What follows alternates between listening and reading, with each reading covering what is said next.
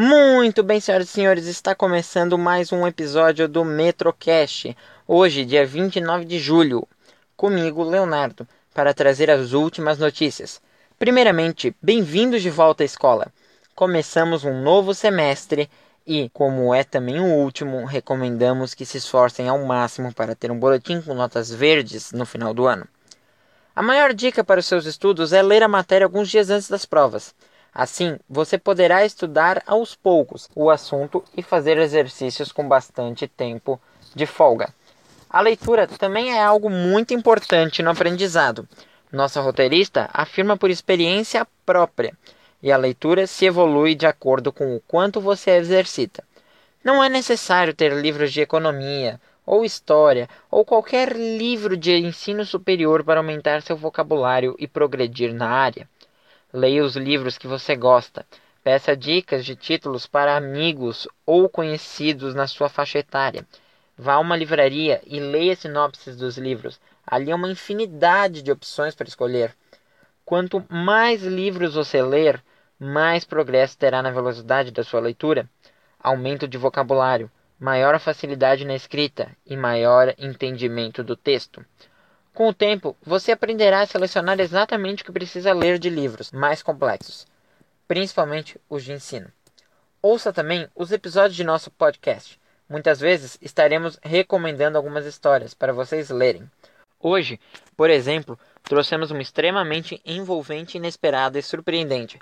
Victoria Everywhere garante muitas emoções com sua obra de literatura juvenil, a coleção Rainha Vermelha, nossa protagonista, Mary Barrow, vive em um mundo cuja população é dividida pela cor do sangue, vermelho ou prateado. Mary e sua família são vermelhos, plebeus humildes destinados a servir a uma elite prateada cujos poderes sobrenaturais os tornam quase deuses. Mary rouba o que pode para ajudar sua família a sobreviver e não tem esperanças de escapar do vilarejo miserável onde mora. Entretanto, numa reviravolta do destino, ela consegue um emprego no Palácio Real, onde, em frente ao rei e a toda a nobreza, descobre que tem um poder misterioso. Um poder que uma vermelho não deveria ter. Em meio às intrigas dos nobres prateados, as ações da garota vão desencadear uma dança violenta e fatal, que colocará príncipe contra príncipe e Mary contra seu próprio coração e vai aprender o sentido mais literal da frase mais icônica do livro: Todo mundo pode trair todo mundo. Continuando com essa ideia de leitura, aparelhos eletrônicos podem ser de uma grande ajuda e facilidade. Há uma infinidade de e-books para se adquirir e ler em seu leitor digital ou celular. Ultimamente, o celular é o que nós mais utilizamos no dia a dia e gera tanto opiniões positivas quanto negativas. Essa foi a questão que a professora Carol de Língua Portuguesa abordou em um trabalho com o oitavo ano, uma redação cujo tema era a pergunta: Celular é minha vida? Trouxemos aqui três alunos, Maria Luísa, Catiane e Gustavo, para nos responder.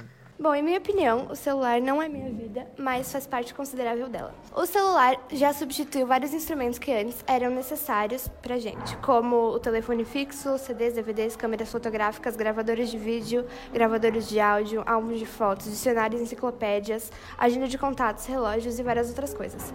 Hoje, com os aplicativos de entretenimento, estudos, aplicativos de comida, o celular é sim muito importante em nossas vidas e várias pessoas é, deixam a tecnologia tomar conta da vida da pessoa e deixar de compartilhar e viver os momentos felizes, os momentos bons com as pessoas que elas realmente amam, com coisas fúteis comparadas a isso. Não, ele não é, pois não me sinto viciada nele. Procuro variar minhas atividades de tempos em tempos. Entretanto, mesmo ele não sendo minha vida, inevitavelmente exercita um grande papel e faz parte dela.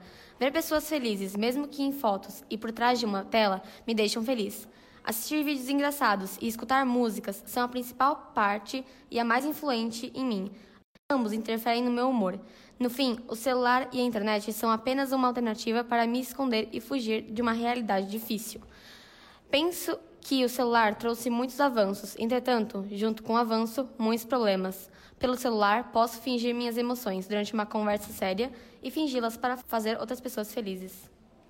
Bem, não, apesar do celular ter resultado em vários avanços, significar uma ótima forma de passar o tempo, algo que nos ajudou a nos comunicar, nos estar mais perto uns dos outros, ele não é tudo em nossa vida e sempre será apenas mais um desvio da nossa realidade triste e mórbida que nós vivemos. E foi realizado um estudo em, com, com ratos para uma questão mais do combate às drogas, mas também é usado para a questão do celular. Bem, é a questão é que eles prenderam ratos em uma gaiola. Deixaram eles com, comi com comida, água e um filtro com drogas. E lá, os, como, como era uma gaiola fechada e sem nada para fazer, os ratos acabavam lá, desenvolvendo depressão, algo do tipo, e consumiam a droga até morrer. Ah, quando eles viram aquele teste, eles concluíram que as drogas viciam e que deviam matar. Mas aí depois eles fizeram outro teste. Eles colocaram os ratos no, na Ratolândia. Lá os ratos podiam viver felizes, podiam comer à vontade, tinham amigos para brincar, tinham bolinhas, tinham pessoas legais que cuidavam deles. Aí eles colocaram a mesma coisa lá. O tunil com a comida, o tunil com a água e o tunil com a droga. Nenhum dos ratos usavam a droga.